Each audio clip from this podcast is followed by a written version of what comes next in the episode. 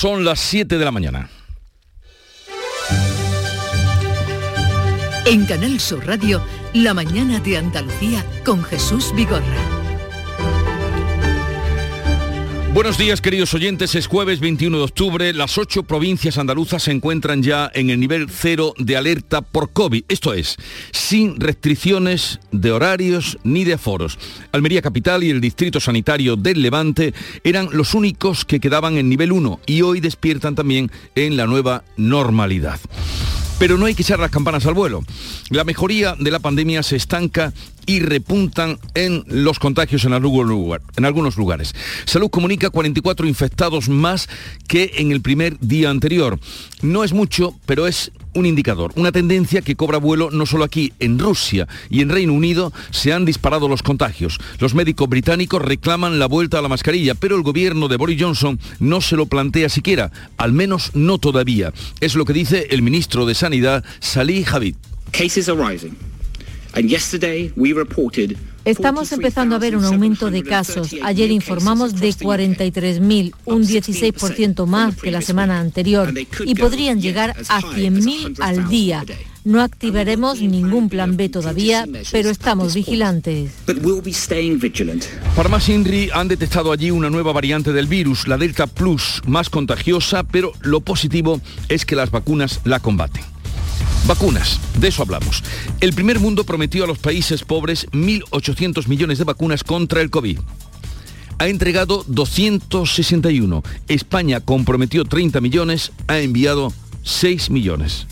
Son datos sonrojantes de un informe que hemos conocido esta madrugada.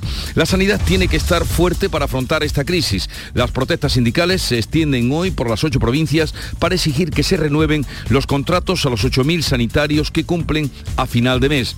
Reyes Zavala, del Sindicato de Enfermería SASE, cree esto que tendrá, que esta situación tendrá graves consecuencias para la atención hospitalaria. Esto dará lugar incluso a cierre de servicios y unidades. Estamos hoy aquí en el Virgen del Rocío. Durante la pandemia se ha abierto un nuevo hospital como es el Hospital Militar o Hospital COVID. No está dotado. Y dan una noticia como la que acaban de dar, que solo van a renovar el 45% de los contratos en hospital. ¿Cómo piensan cubrir todas esas nuevas unidades, esas nuevas UCI esos nuevos hospitales que han abierto? Y en La Palma la lava avanza imparable. Hace unas horas ha obligado a evacuar a medio centenar de viviendas de cinco barrios de los llanos de Aridane y de Tazacorte. A los 7.000 desalojados hasta ahora se suman más personas. Esto es una cosa de terror. ¿Cómo está esto? ¿Cómo era esto y, cómo, cómo va quedando? Mi casa está rodeada por la lava, yo la veo de aquí ahora. No ha caído todavía, pero está a punto, a punto. Uno ni duerme pensando en que parece que va a llegar ya aquí. El sonido del volcán y más de 7.000 personas ya desalojadas, sacadas de sus casas. El tiempo para este día sigue sin darnos esperanza de agua. Hoy tampoco llueve, el día se presenta soleado con intervalos nubosos en Sierra Morena y en el interior oriental. Las máximas van a subir en la vertiente mediterránea y bajarán en las demás zonas. Los vientos soplan del oeste en toda la comunidad andaluza. Pero conozcamos con más detalle cómo viene, cómo viene el día en Andalucía por Cádiz. Salud Botaro, ¿qué nos puedes adelantar? Ha bajado un poquito y 18 grados, se nota más fresquito, 23 de máxima y el cielo despejado. Temperatura en el campo de Gibraltar, Fermín Soto. Aquí el día viene con cielos despejados, temperatura 18 grados, máxima prevista para hoy de 24. En Jerez, Pablo Cosano. Pues va a haber nubes altas, 16 grados marca el termómetro a esta hora y de máxima prevista 29. Y por Huelva, ¿cómo viene el día, María José Marín? Aquí el termómetro no baja, vamos a alcanzar de nuevo una máxima de 32 a esta hora 19 cielos despejados. En Córdoba, José Antonio Luque. En Córdoba 17 a esta hora con los cielos despejados y hoy la máxima es, sí estará un poquito más baja, estaremos en torno a los 30 grados. Y por Sevilla, ¿qué día tendremos, Araceli Limón? 18 grados a esta hora, una máxima de 30 en torno al mediodía y nos advierten ya que las temperaturas irán bajando a medida que avance la semana de lluvia nada de nada. Pronóstico para Málaga, Rosa Rico. Pues 16 grados a esta hora, despejado y viene el terral, se alcanzarán los 32 grados. En Jaén, César Domínguez. Aquí tampoco va a llover hoy, 20 grados, la temperatura máxima para eh, hoy es de 26 grados, un poquito más baja que las de ayer, los cielos completamente despejados. Por Granada, ¿cómo viene el día, Laura Nieto? Con 13 grados y nubes altas se esperan 29. Y en Almería, María Jesús Recio. Vemos estrellas a esta hora en el cielo, en 19 grados alcanzaremos los 26. Ya lo han oído, ni gota de agua en el horizonte. Sepamos ahora cómo están las carreteras andaluzas. Desde la DGT nos informa Alfonso Martínez. Buenos días. Buenos días. Hasta ahora en la red de carreteras de Andalucía no encontramos grandes complicaciones ni en la red vial principal ni tampoco en la secundaria. Tan solo tengan precaución en Sevilla. Hay tráfico lento en la ronda S30 en el puente del Centenario en dirección Camas.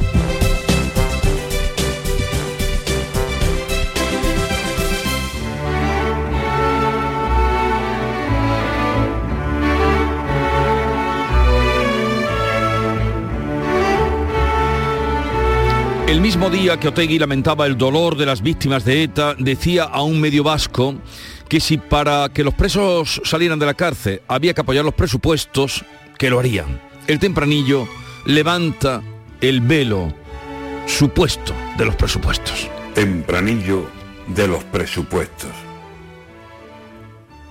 Lo decíamos ayer y hoy lo decimos de nuevo. A mí Otegui no me vende la moto de sus intentos, porque lo conozco ya, porque sé cuál es su género, que se deje de pregones con el perfil de hombre bueno, ventaja separatista, es lo que quiere vendernos. Yo no le voy a comprar lo que le ofrece al gobierno, que asesinos en la cárcel sean su moneda, ni muertos. Mejor quedarse sin nada, dejar parados proyectos antes que entrar por el aro de un trato de presupresos. Antonio García Barbeito que volverá al filo de las 10 de la mañana con los romances perversos.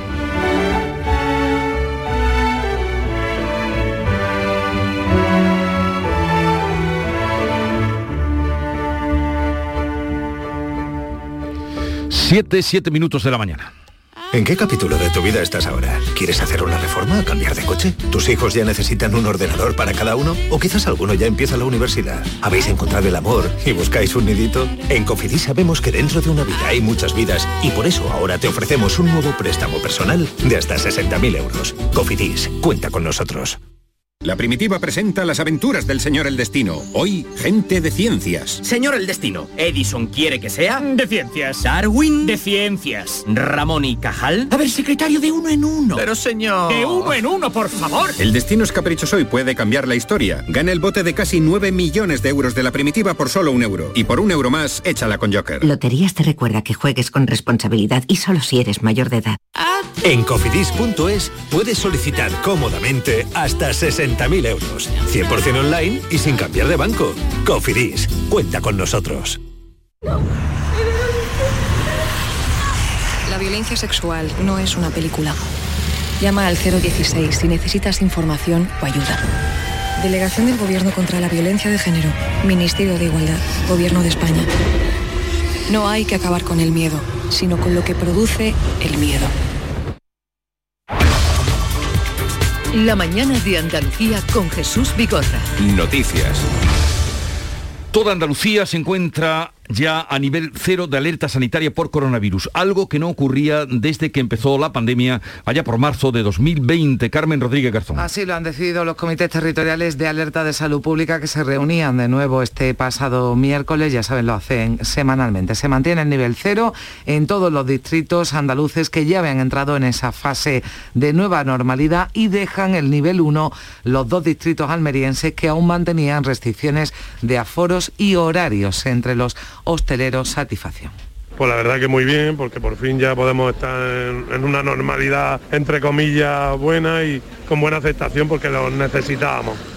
Los últimos datos de este miércoles recogen 227 nuevos contagios y cuatro muertes más por COVID, mientras que la tasa de incidencia acumulada a 14 días se mantiene en 29,8 casos por cada 100.000 habitantes. La provincia de Almería se sitúa a la cabeza con una tasa de 59, seguida de Huelva con 58,8. El resto de Andalucía está por debajo de 50 casos. Los datos se estancan e incluso la tasa de incidencia en toda España tiene una tendencia ascendente desde hace días, aunque los expertos, expertos como el de Medicina Preventiva Jaime del Águila, lo decía en Canal Sur Radio, aún es pronto para confirmar si habrá o si estamos ya ante una sexta ola de la pandemia.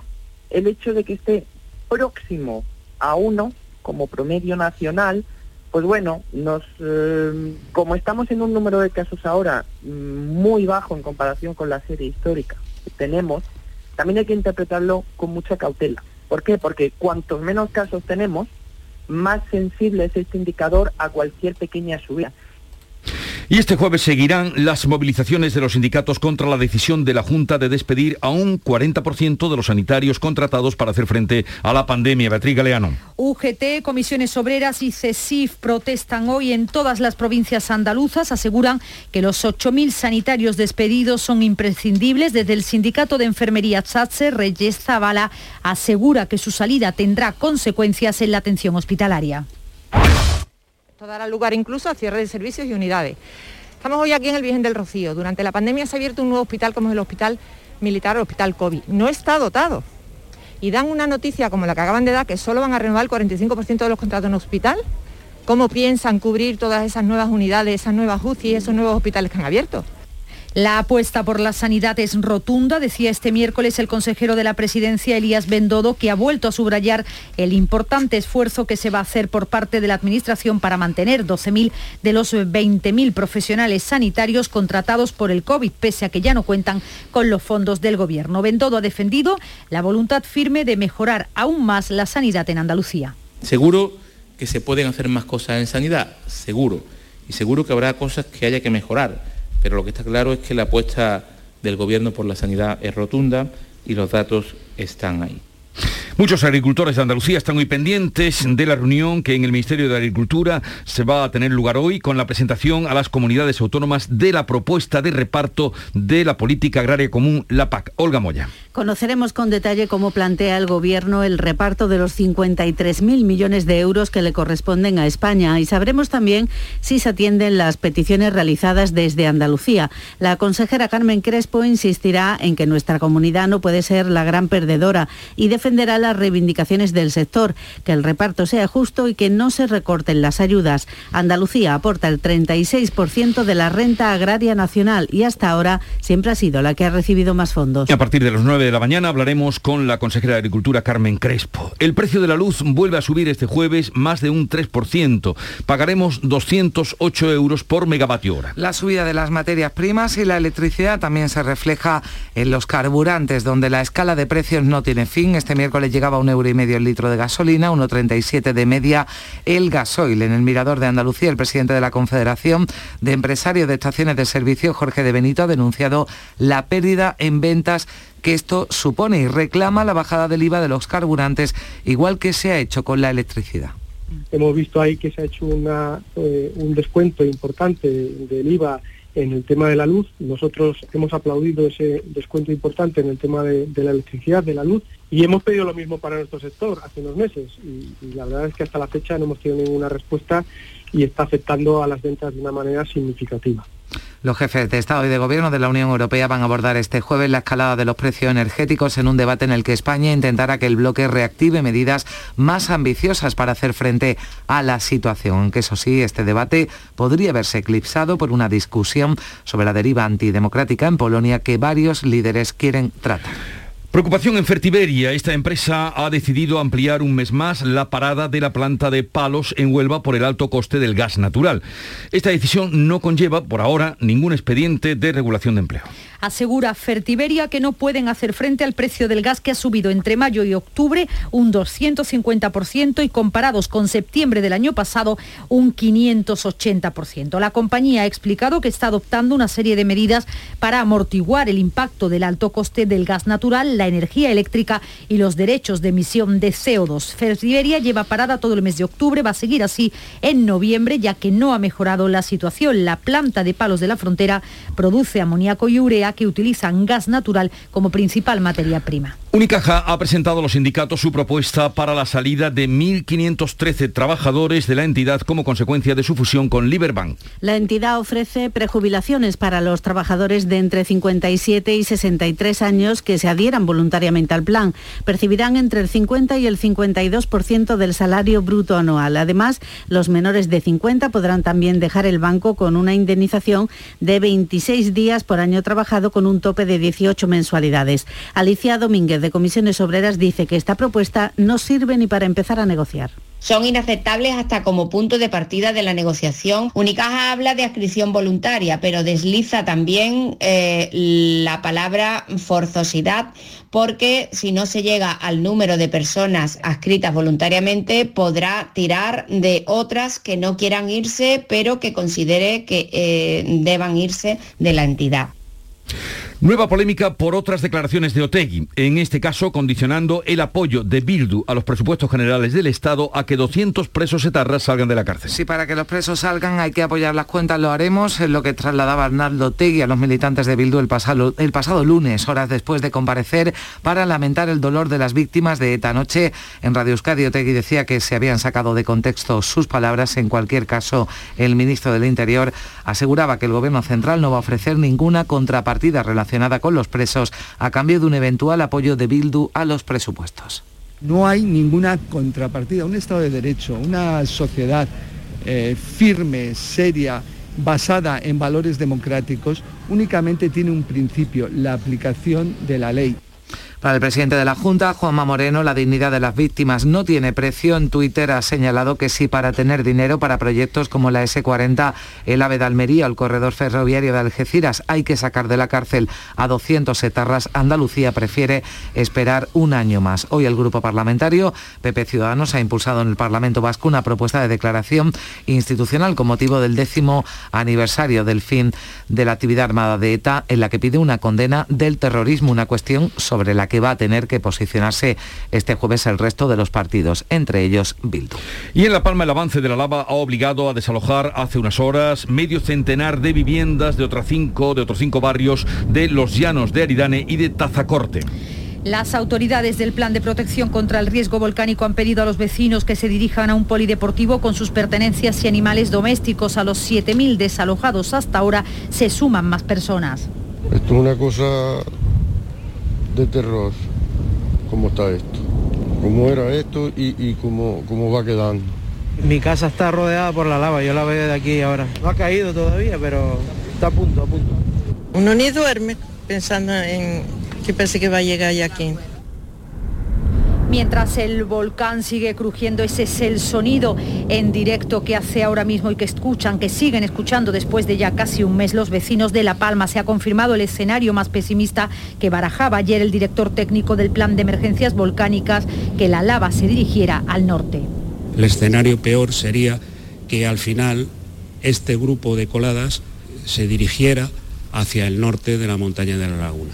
Y ya no voy a entrar en más escenarios, ya se pueden imaginar ustedes si entra por la zona norte que estamos en un nuevo escenario poco deseable. En paralelo, en el cercano barrio de La Laguna, tres ríos de lava circulan ya por el casco urbano. La lava ha sepultado la gasolinera y se encuentra a escasos metros de la iglesia y de un colegio. Andalucía ha ensayado la respuesta en caso de tsunamis en un simulacro en Huelva. Este ejercicio forma parte de la prueba que se está haciendo esta semana del Plan Territorial de Emergencias de Andalucía y que moviliza a más de 2.000 personas en 40 escenarios distintos. En el ejercicio se ha trabajado con el supuesto de un maremoto en el Golfo de Cádiz, un movimiento sísmico de 8,4 grados a 200 kilómetros de Portugal que a su vez ha generado esa alerta de tsunami. En el programa La Tarde de Mariló de Canal Sur, el investigador del Grupo de Geofísica Litoral de la Universidad de Cádiz, Javier Benavente, subrayaba la importancia de los simulacros. Ya hemos elaborado, o se han elaborado los mapas de las zonas que, de riesgo de inundación y de impacto de, un posible tsunami, pero mm, de nada sirve si nuestro sistema de alerta no está entrenado. pero por otro lado también necesitamos que la población sepa lo que hay que hacer en este momento, en el momento que se hace la alerta. En la localidad gaditana de La Línea ha caído uno de los narcos más buscados. Se trata de un lugarteniente del clan de los Castañitas, conocido como el Coco. También han sido detenidos cuatro de sus familiares. Ha sido en una operación contra el blanqueo de capitales desarrollada en el barrio de La Tunara, donde se han llevado a cabo varios registros en domicilio. Era la mano derecha de Antonio Tejón, uno de los dos hermanos Castaña que se encuentra en prisión desde el pasado año. Y este año Cruz Roja celebra su día tradicional de la banderita sin muchas repartidas en las calles. Aunque el Día de la Banderita va asociado a mesas petitorias y huchas esta vez será distinto. En lugar de pedir, Cruz Roja quiere dar las gracias. En las plazas de pueblos y ciudades de Andalucía van a estar presentes, pero para dar a conocer el trabajo de Cruz Roja y sobre todo para agradecer el esfuerzo que ha permitido que 1.043.000 personas hayan sido atendidas por esta ONG en Andalucía. 7.20 minutos de la mañana. En un momento vamos con la revista de prensa de Paco Reyero. La mañana de Andalucía. En el origen está la clave. ¿Quieres volver a lo esencial? Hay un programa de desarrollo rural para ti. La Red Rural Nacional pone a tu disposición ayudas para iniciar tu proyecto vital en el entorno rural. Eres origen. Conecta con el desarrollo rural. Red Rural Nacional, Ministerio de Agricultura, Pesca y Alimentación, Gobierno de España.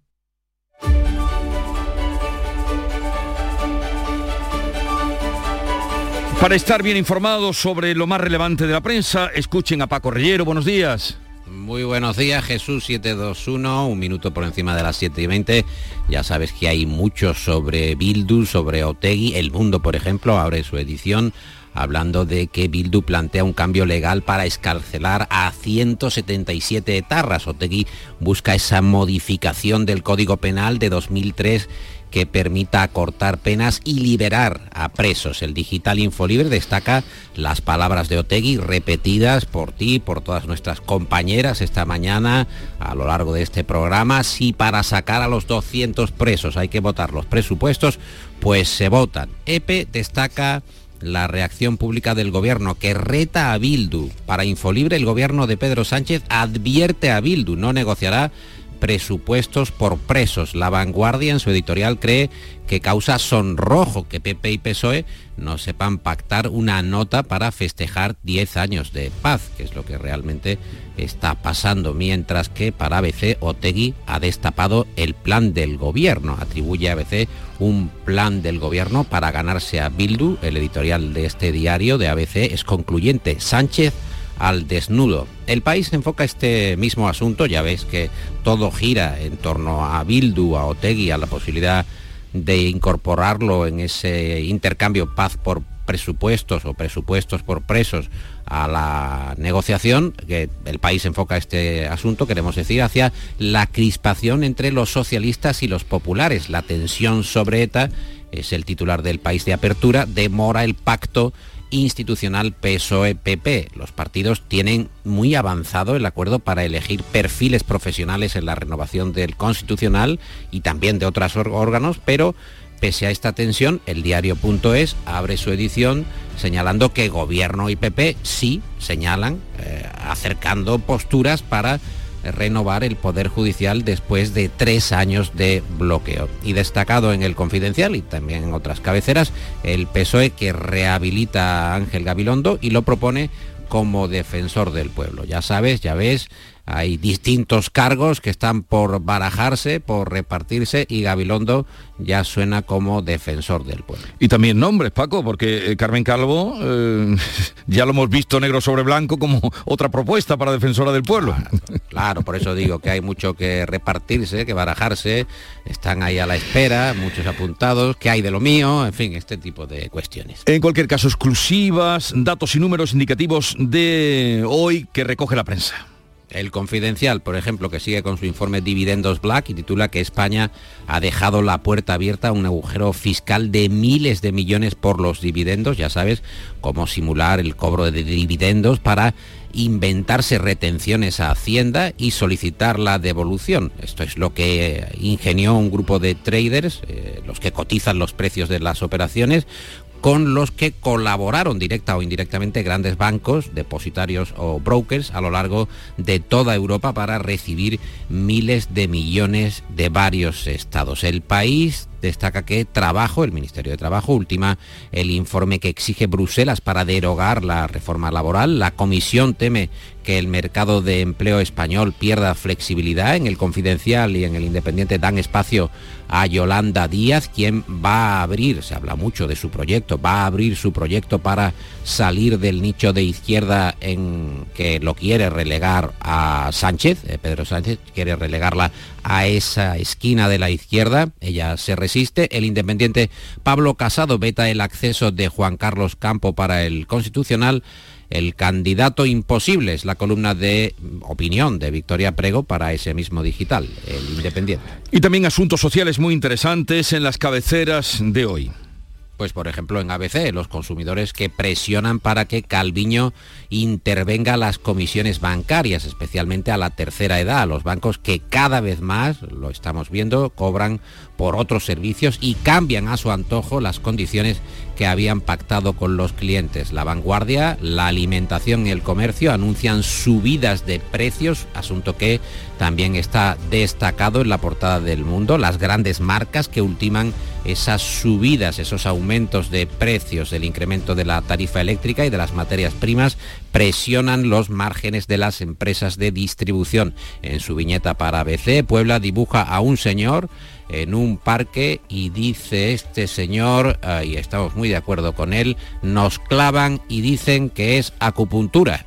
Nos clavan y dicen que es acupuntura. Mientras tanto, entrevista de Teresa Rivera en EPE, la responsable de frenar la subida de precios de la electricidad, que dice, es hora de reclamar a las eléctricas el compromiso social que tanto publicitan. Bueno, preguntamos aquí y si no lo hacen, ¿qué hará, qué hará el gobierno si solo confía en las eléctricas? Me quedo también con el Independiente porque Bruselas se niega a enseñar Jesús los contratos, se niega en redondo a enseñar los contratos de compra de vacunas contra la COVID-19. ¿Alguna cosa de internacional?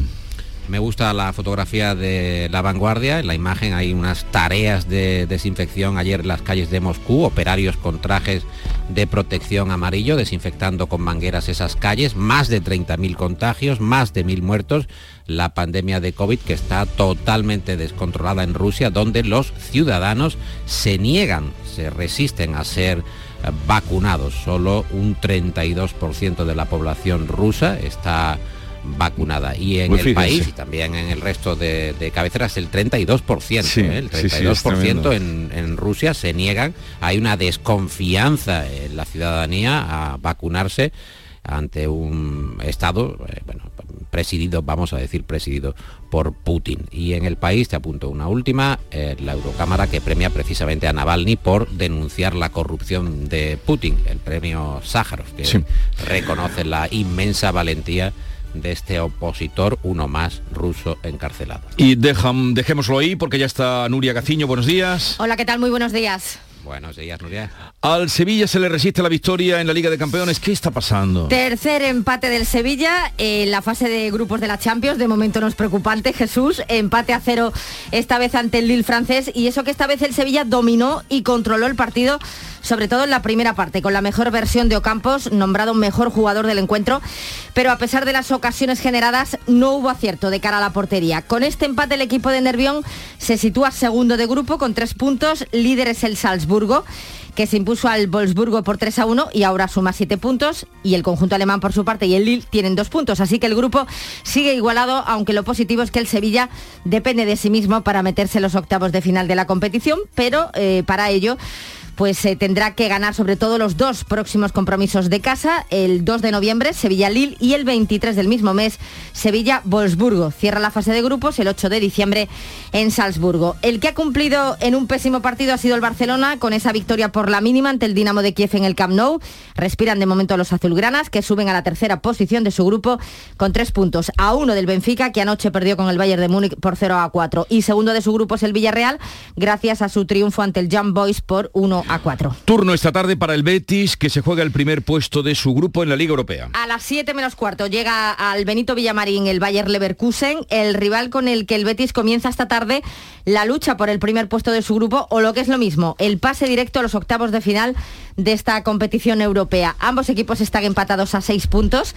Así que tanto el compromiso de hoy como el del próximo jueves 4 de noviembre en Alemania prometen. Se esperan cambios, a excepción de Fekir y Canales. También se esperan cambios en el Almería, que a las 7 menos cuarto recibe a la Real Sociedad B, en partido correspondiente a la undécima jornada en segunda. En caso de victoria, el conjunto almeriense recuperaría el liderato y el que ha logrado su segunda victoria en Europa es el Unicaja, 86 a 70 vencía en el Martín Carpena al Labrio de Grecia. Y echa cierre, Paco. Fíjate, Jesús, eh, Nuria, que el valor de las marcas de Google, Amazon, Apple, Microsoft, en fin, en manos de quién estamos realmente, ha crecido aún más tras la pandemia. Hay tímidos avances entre Estados Unidos y Europa para tratar de regularlas, lo, destaca mucho la vanguardia hoy en su editorial, pero, pero no se ponen de acuerdo. Siguen mandando, van a mandar más y bueno, ya sabéis, estamos, estamos vigilados. Estamos vigilados por los pititos de las siete y media de la mañana. Que tengáis buen día, Nuria y Paco. Igualmente. En Canal Sur Radio, La mañana de Andalucía con Jesús Vigorra. Y a esta hora repasamos los titulares eh, que dan cuenta de la actualidad del día con Beatriz Galeano. Andalucía al completo está hoy en nivel cero de alerta sanitaria. El Comité Territorial de Alerta de Salud Pública levanta las restricciones de aforos y horarios que aún quedaban en la capital y en el Levante. Las ocho provincias gozan de la nueva normalidad que mantiene, eso sí, las mascarillas y la distancia social. La mejoría de la pandemia se estanca, la incidencia no se mueve y repuntan los contagios. Salud comunica 44 infectados más que en el día anterior y cuatro fallecidos menos. El virus cobra fuerza en Rusia y en el Reino Unido, donde temen llegar a los 10.000 casos diarios. Primeras protestas sindicales por la no renovación de 8.000 contratos de refuerzo para el COVID. Ha comenzado en Sevilla, se extienden hoy a todas las provincias. Los sindicatos quieren que el 1 de noviembre todos los profesionales renueven y no solo los 12.000 previstos. El ministro de Agricultura va a informar hoy a las comunidades autónomas de cómo va a repartir los 53.000 millones de euros de la política agraria común, la PAC.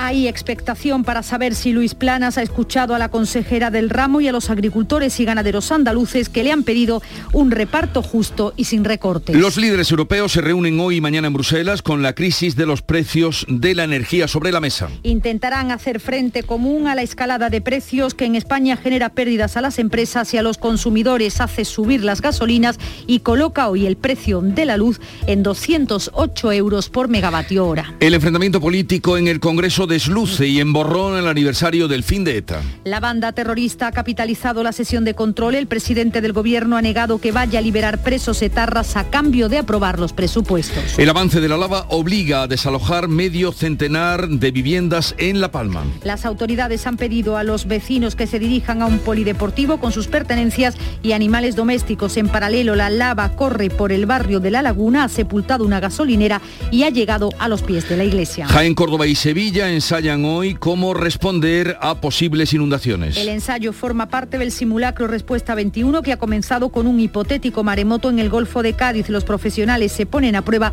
ante catástrofes naturales y grandes accidentes. Atención porque detectan un nuevo intento de estafar a los jubilados. La Seguridad Social alerta a pensionistas no hagan caso de una carta que les pide sus datos para incrementar sus pensiones entre 75 y 150 euros. 7.33 minutos de la mañana. En un momento estamos con las claves económicas de Paco Vocero. ¿Te apuntas a moverte de manera sostenible? Tú eliges el coche, eléctrico o híbrido, nuevo o seminuevo, y nosotros nos ocupamos del resto. Con el préstamo motor de Cajamar tendrás el coche que siempre has soñado, ahora de forma sostenible. Consulta condiciones en nuestra web. Financiación otorgada por GCC Consumo, Cajamar Consumo. Condiciones válidas hasta el 31 de diciembre de 2021. Cajamar, distintos desde siempre. Pipas Reyes son las pipas de siempre. Ahora encontrarás tus pipas Reyes más grandes, con más aroma, con más sabor y más duraderas. Tradición e innovación para traerte tus mejores pipas Reyes. Las del paquete rojo, tus pipas de siempre. Las claves económicas con Paco Bocero. Paco, buenos días. Buenos días Jesús, ¿qué tal? ¿Qué claves tenemos hoy? ¿Qué alegrías nos traes hoy, Paco? Vamos a tratar de que haya alguna alegría en ver. estas claves económicas. Mira, hoy tenemos una agenda en clave continental con asuntos relevantes. Desde el punto de vista institucional, hay reunión del Consejo Europeo que se va a prolongar a mañana y a la que asiste el presidente del Gobierno. Hay varios temas destacados y uno sobre el resto. Se va a hablar de la situación y la respuesta ante el COVID en Europa. Se va a hablar también de la política comercial europea con un debate estratégico al respecto, que es muy importante en estos momentos. Se va a hablar también de transformación digital, que ocupará otro espacio relevante porque se van a analizar los avances de la agenda digital europea, bajo los objetivos de lo que se llama la brújula digital para 2030 con especial atención a los datos, la inteligencia artificial, el paquete de ley y servicios digitales y la ciberseguridad. Y también se hablará, como no, de los precios de la energía, mm, porque así llevamos anunciando, o lo llevan anunciando varios días y la semana pasada la Comisión Europea se pronunció al respecto. En efecto, ese es el tema más destacado de todos, como dice. Según la información previa, tratarán la subida de precios de la energía y estudiarán qué medidas pueden adoptarse a escala nacional y europea para hacer frente al impacto. Pero también, como bien dice, y ya vimos el miércoles de la semana pasada, la Comisión Europea a través de su comisaria, Kadri Simpson, destacó tomar medidas urgentes porque entiende que hay margen en cada país para enfrentarse a esta situación. Por ejemplo, eh, Bruselas propone que se ayude de emergencia a los consumidores más vulnerables mediante cupones energéticos mediante el pago parcial de su factura o aplazando temporalmente pago y a través de recortes de carga e impuestos en el recibo de la luz. Y sugiere que se ayude a las empresas e industria respetando las normas de la Unión Europea sobre las ayudas estatales. Lo que parece probable es que el presidente del gobierno volverá a la carga para que se cree un, un, sistema conjunto de compra de gas, al estilo del modelo de compra de las vacunas contra el COVID, cuyo debate se ha aceptado abrir, pero con reservas.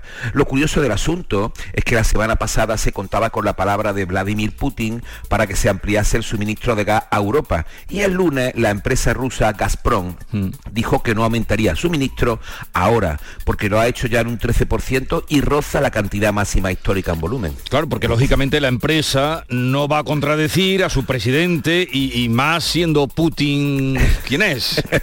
en efecto, sin duda ninguna, sería muy raro. Estamos ante una cuestión geopolítica con el gasoducto Nord Stream 2 desde Rusia a Alemania como objeto del conflicto y veremos qué respuesta da este Consejo Europeo porque el invierno se acerca y las reservas de gas en Europa están un 22% por debajo de lo que estaban el año pasado por esta fecha. Oye, ¿y algo más de la agenda de hoy? Pues sí, mira, sin irnos de Europa tendremos el índice de confianza del consumidor europeo, que es un avance que se incluirá de forma definitiva en lo que se denomina el índice de sentimiento económico que se publicará a finales de octubre. Recordemos que el, publicado, el último publicado los españoles éramos los más eh, confiados, los que teníamos una mayor confianza a corto plazo en el futuro. Y luego también vamos a tener datos adelantados de la evolución de la industria de los servicios aquí en España, ya de octubre, y subasta de deuda a largo plazo, 10, 15 y 50 años. Paco, muchas gracias y hasta mañana, que tengas un buen día. Igualmente, hasta mañana Jesús. Un abrazo. La actualidad y las novedades en salud. Las noticias sobre investigación médica, prevención, terapias y un consultorio para responder a tus dudas. Envíanos tus consultas en una nota de voz al 616-135-135. 616-135-135.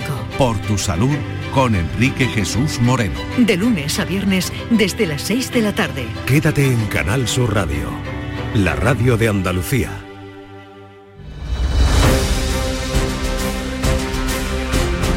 Vamos ahora a contarles otras noticias de Andalucía. En Almería ha sido localizado un cadáver en aguas de la playa de Las Negras flotando en el mar. Hoy hay concentración por la muerte de migrantes. María Jesús Recio. El 112 recibió el aviso de varios testigos que informaban del hallazgo del cadáver flotando en el mar a 150 metros de la orilla. Movilizado todo el dispositivo en la playa de las Negras, comprobaron que se trataba de un hombre del que no han trascendido más datos. No sería descartable que pueda tratarse de alguna de las 12 personas desaparecidas tras volcar una patera en aguas de Carboneras, aunque de momento no hay confirmación oficial. Almería acoge ha convocado una nueva concentración esta tarde a las 7 y media en la Plaza del Educador para recordar a las 37 personas muertas o desaparecidas en los últimos días en las costas andaluzas.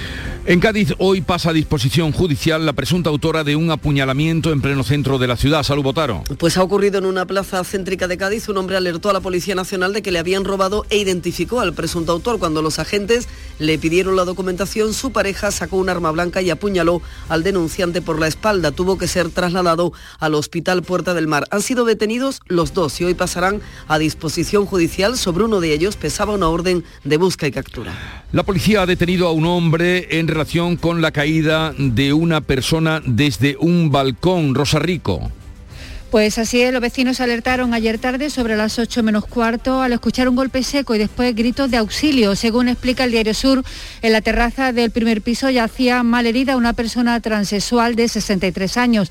Había caído desde el balcón de la tercera planta y presentaba diversas heridas y una fractura abierta en un brazo. Aseguraba que habían intentado matarla. Contó a la policía que se había citado con un hombre en ese piso y que tras un desencuentro supuestamente le había intentado agredir con un punzón por lo que huyó hasta el balcón. Esto ocurrió en Málaga. En Jerez, jubilados reciben una falsa carta, atención, de la Seguridad Social, falsa carta con la que intentan estafarles, siempre van a los mismos. Pablo Cosano. Pues sí, se les piden datos personales si quieren ver incrementada la pensión entre 75 y 150 euros más. Lo ha advertido la Seguridad Social, es una modalidad, de phishing con la que se pretende captar datos privados de los usuarios. Aquí en Jerez, la policía ha localizado una de esas cartas, se pide los datos bancarios eh, y un correo electrónico, algo que nunca pide la Seguridad Social. La policía ya ha alertado a varios colectivos y se ha pasado la alerta a otros centros policiales para que estén atentos. Jaén, los bomberos refrescan a esta hora un incendio ocurrido en un polígono industrial. ¿Cómo está la situación, César Domínguez? Pues así es, está refrescando esa zona. Fue un incendio muy llamativo. Han ardido tres naves, una de ellas de madera y han tenido que llamar a todos los bomberos del parque, incluidos los que estaban de descanso, para evitar que se propagaran. Juan Cámara es el jefe de bomberos de Andújar. Cuando hablamos de naves industriales son complicadísimos, ¿no? Entonces los medios son los que hay, pero claro, esto es una barbaridad, ¿no? Esto tengas cuatro bomberos, tengas diez en un primer momento, son complicados de controlar, ¿no? De momento hay tres naves que se han visto totalmente afectadas. La primera nave estaba totalmente cogida cuando hemos llegado y por propagación por cubierta pues se ha propagado a la carpintería de al lado y a la otra como decimos, refrescar la zona hasta que estén completamente sofocados. El juzgado de lo penal número uno de Granada juzga desde hoy al exalcalde de Granada, José Torres Hurtado, y a la que fue su concejala de urbanismo, Isabel Nieto, por irregularidades en la construcción de un bloque de pisos. Laura Nieto. Es la primera pieza separada de la operación Nazarí que forzó sus dimisiones. El expediente, conocido como Obispo Hurtado, analiza las posibles irregularidades en la construcción de un edificio ubicado en esta calle de la capital en el que viven los procesados, Torres Hurtado y Nieto. Junto a un antiguo funcionario de urbanismo están acusados de prevaricación común, prevaricación urbanística y tráfico de influencias. El PSOE ha solicitado 12 años de inhabilitación especial para el empleo o cargo público, mientras que la acusación popular que ejerce el empresario Ramón Arenas pide cuatro años y medio de prisión para ambos.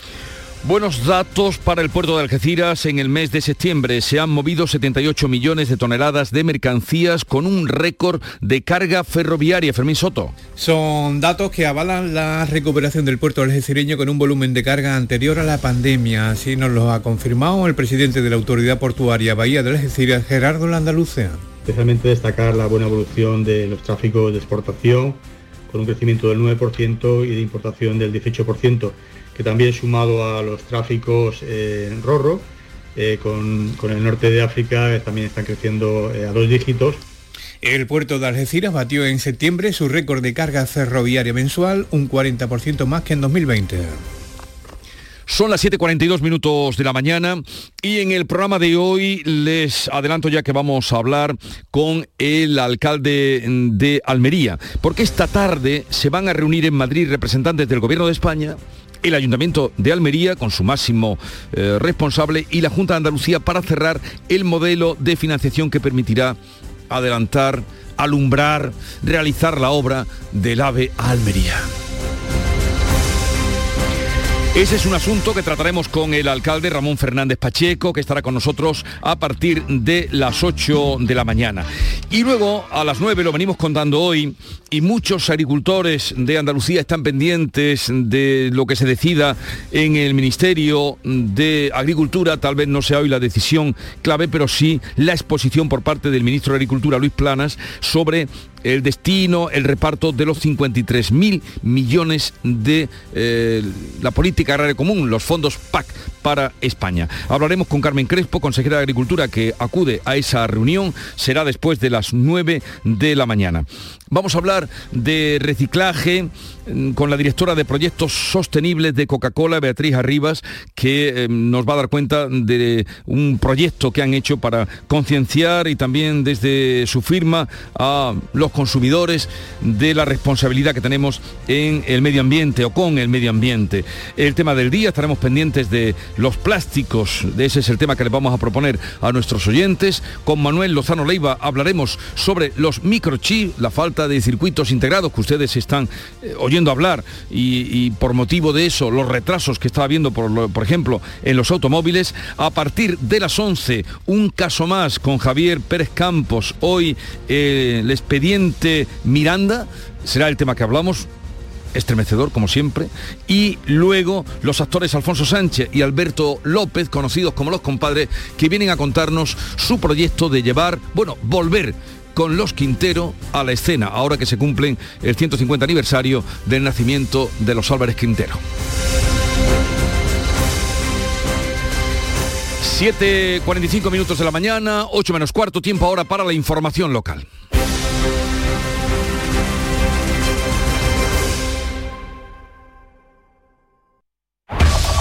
En la mañana de Andalucía de Canal Sur Radio, las noticias de Sevilla con Araceli Limón. A esta hora de la mañana estamos a 19 grados de temperatura y esperamos un día muy parecido al de ayer, con una máxima cercana a los 30 grados. Eso sí, la previsión del tiempo anuncia que las temperaturas irán bajando a medida que pasen los días. Ignacio Automoción, tu centro multimarcas en Utrera te ofrece la información del tráfico. Pues está la cosa complicada. 6 kilómetros de retenciones en la entrada a Sevilla por la autovía de Huelva, la A49. Hay 2 kilómetros en el puente Juan Carlos I porque ha habido un accidente de un camión a final del puente, sentido Cádiz, en la bajada. Esto provoca además 2 kilómetros de retenciones en la carretera de Coria y uno en la de Mairena.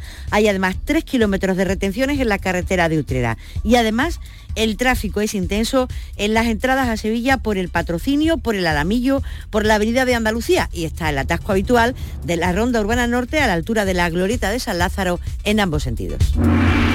Relájate, porque tendrás garantía de 24 meses, atención personalizada, vehículos por encargo, variedades en sub o crossover www.ignacioautomoción.com Ignacio Automoción tiene la solución. En Canal Sur Radio, las noticias de Sevilla. Sevilla se mantiene una semana más en alerta cero pese a que ha habido un ligero repunte del COVID.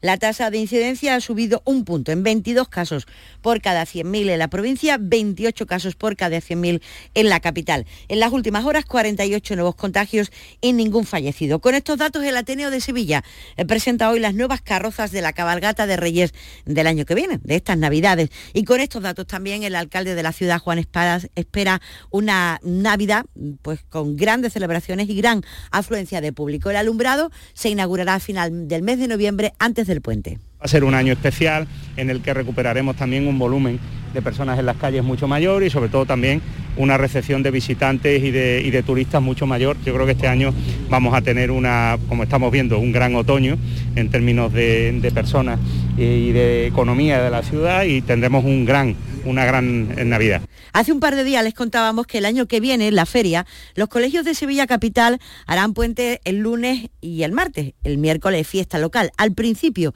de la feria y no al final, como suele ser habitual. Bueno, pues el otro gran macropuente del curso será el de la Inmaculada y la Constitución, desde el sábado 4 de diciembre al miércoles 8.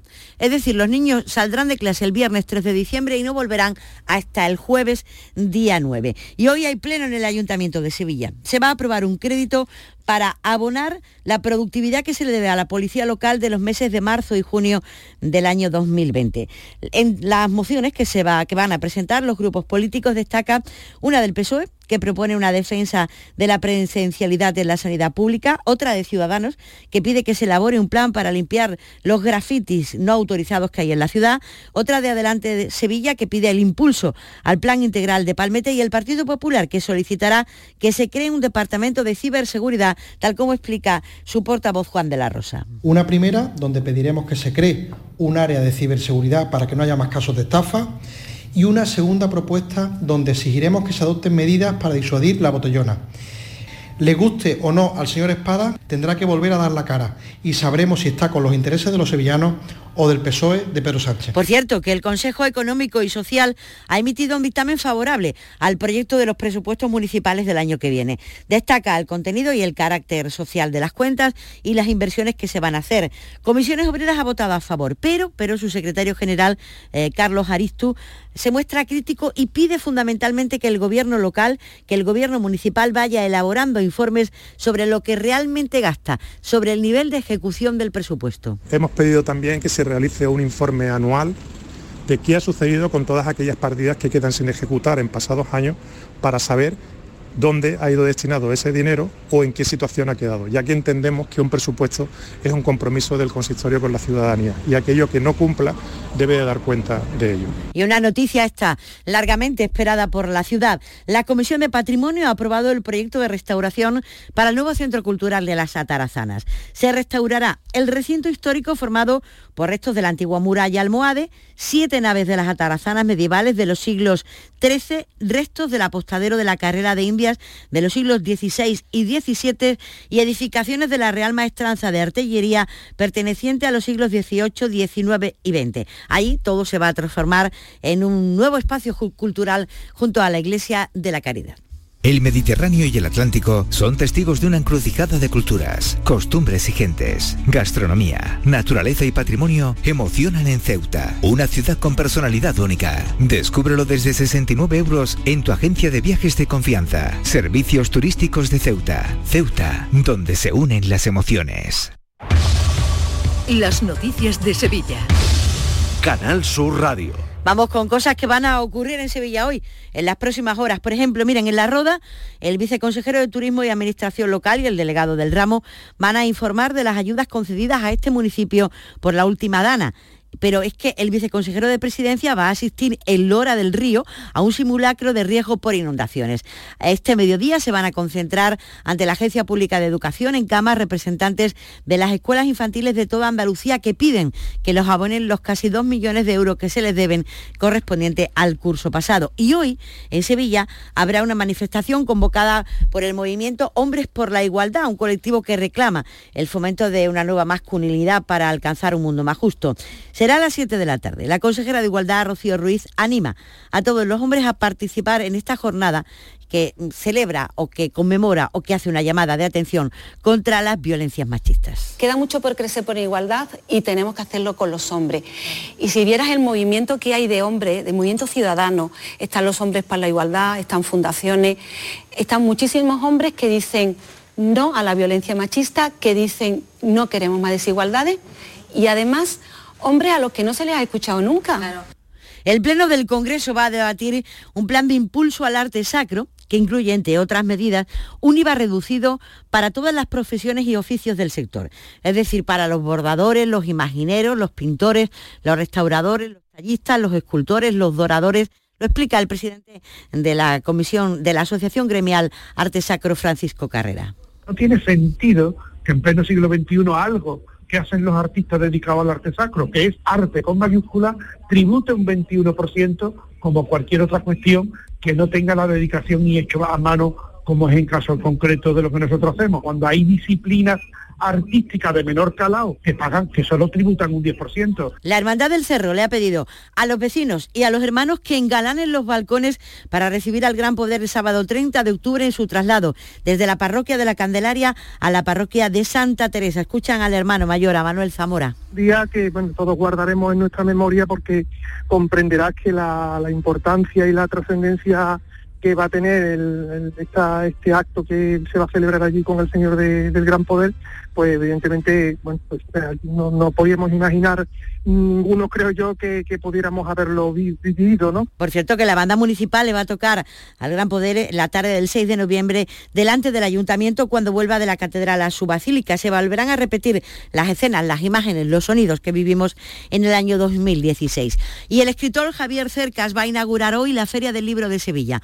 44 stands en la Plaza Nueva con una feria del libro absolutamente tradicional, como la de siempre, como la de toda la vida, pero según el coordinador Rafael Jurado, con un espacio dedicado a los escritores sevillanos. Creemos que la escena literaria sevillana es tan potente que le hemos dado un espacio propio que se llama Hecho en Sevilla, pues autores como Sara Mesa, como Isabel Rosa, como Jesús Carrasco, como Daniel Ruiz, como Silvia Hidalgo, creo que había que darle también esa voz a los autores sevillanos porque estamos en un momento impresionante de la literatura hecha en Sevilla. Más cosas importantes. En los Palacios comienza hoy el Festival Flamenco de la Mistela. Sobre el escenario el baile de Farruquito y el cante de Carmen Linares junto a, una joven cantante de la localidad, Reyes Carrasco. Y el Estadio de la Cartuja va a acoger esta tarde la primera ceremonia de ingreso al hall de la fama del baloncesto español. Un total de 18 personalidades serán homenajeadas, entre ellos los históricos Épico, Orbalán, Fernando Martino, Juan Carlos Navarro. También habrá homenaje para entrenadores y para árbitros. La cita es a las siete y media de la tarde. Y el Festival de Cine, el Festival de Cine Europeo de Sevilla, va a distinguir con el Premio Ciudad de Sevilla 2021 al actor hispano-alemán Daniel Butt. Así habla el director del certamen, José Luis Cienfuego, de los objetivos del mismo. Un festival que intenta acercar al público el, el, cine que se está haciendo ahora y luego como veremos... Siguen también... las noticias en Canal Sur Radio.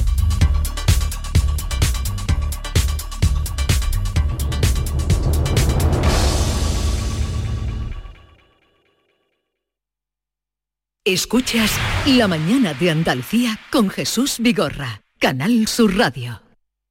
Aquadeus, el agua mineral natural de Sierra Nevada, patrocinador de la Federación Andaluza de Triatlón, les ofrece la información deportiva. 8 menos 5, tiempo ya para el deporte. Nuria Gaciño, ¿qué tal? Muy buenos días. Muy buenos días. Bueno, pues el Sevilla parece que está abonado al empate, al menos en la Liga de Campeones, porque de nuevo Hmm. empate a cero en este caso con el Lille francés. No hay manera de que el Sevilla logre la victoria en la Champions. Parece abonado, como dices, al empate, cosa que no está mal, ya que si no puedes ganar, al menos no pierdas, pero sí es, eh, sí es cierto que, por ejemplo, el empate a cero de anoche sabe a poco. Si tenemos en cuenta el partido del Sevilla, que dominó, fue mejor que el Lille, sobre todo en la primera parte, generando muchas ocasiones claras, pero de nuevo falla el acierto que esperan los sevillistas recuperar en los próximos dos encuentros en casa. Van a ser claves para meterse en los octavos de final de la Liga de Campeones, aunque el técnico Julen Lopetegui cree que hasta la última jornada no se va a aclarar este grupo. Sabemos que es un grupo igualado, intuíamos que se viera hasta el último partido y creemos que va a ser así. Estamos en el Ecuador y toca seguir. Hoy una pena porque el equipo ha hecho un gran esfuerzo, creo que luego hemos tenido más un montón de, situaciones, al final se nos ha roto Karim, eh, Marcos tampoco podía seguir, al final creo que el equipo se ha repuesto a todas esas situaciones, al final hemos conseguido empatar, pero el objetivo era ganar. Hacía referencia a Lopetegui a los tocados. No jugó anoche Koundé finalmente, entró en su lugar Rekic, que se ha lesionado, y también fue sustituido a Cuña, que tuvo que abandonar el terreno de juego con molestias. Vamos a ver cómo evolucionan. Lo de Rekic parece que va a llevar su tiempo. Al que sí vimos muy recuperado fue a Ocampos, elegido mejor jugador del partido. Un grupo muy igualado, como eh, dice Lopetegui, el Sevilla se sitúa segundo con tres puntos. Líder es el Salzburgo, que se impuso al Wolfsburgo por 3 a 1, ya cuenta con siete puntos.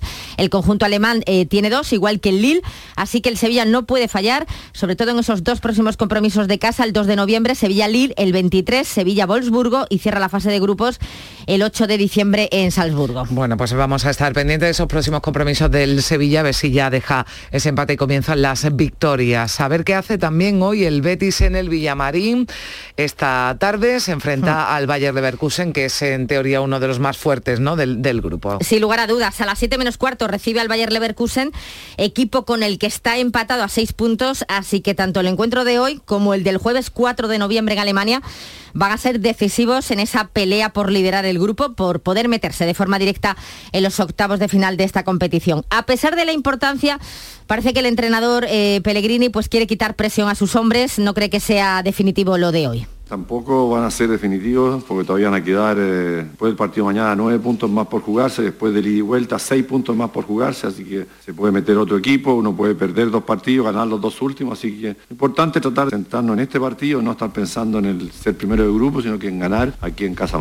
La vuelta de Víctor Ruiz y la ausencia de Tello son las principales novedades en la lista para recibir al Bayer Leverkusen y se esperan cambios, a excepción de Fekir y Canales que, bueno, son intocables. Bueno, pues eh, también vamos a contarles hoy aquí en Canal Sur Radio todo lo que haga el Betis esta tarde y también el Almería, porque eh, decíamos que esta semana, entre semana, había una nueva jornada en segunda y es el turno del Almería, que a ver si vuelve, ¿no? Esa senda Sí. ganadora. A la misma hora que el Betis, a las 7 menos cuarto, el Almería recibe a la Real Real Sociedad B en partido correspondiente a la undécima jornada en segunda. En casa sería bonito poder eh, recuperar el liderato que lograrían en caso de victoria. Es por ello que Rubi quiere a todo el mundo enchufado desde el primer minuto de juego. A mí lo que me interesa es salir de partido desde el minuto uno y, que se vea esa Almería, que se vuelve a avanzar en el marcador y a partir de ahí a, ver si conseguimos eh, pues, eh, recuperar sobre todo la senda del gol, que es lo que las últimas dos jornadas nos ha costado un poquito más. Pues a ver si hoy llega el gol, el Almería que juega en el último día de la undécima jornada en segunda y el Granada será el encargado mañana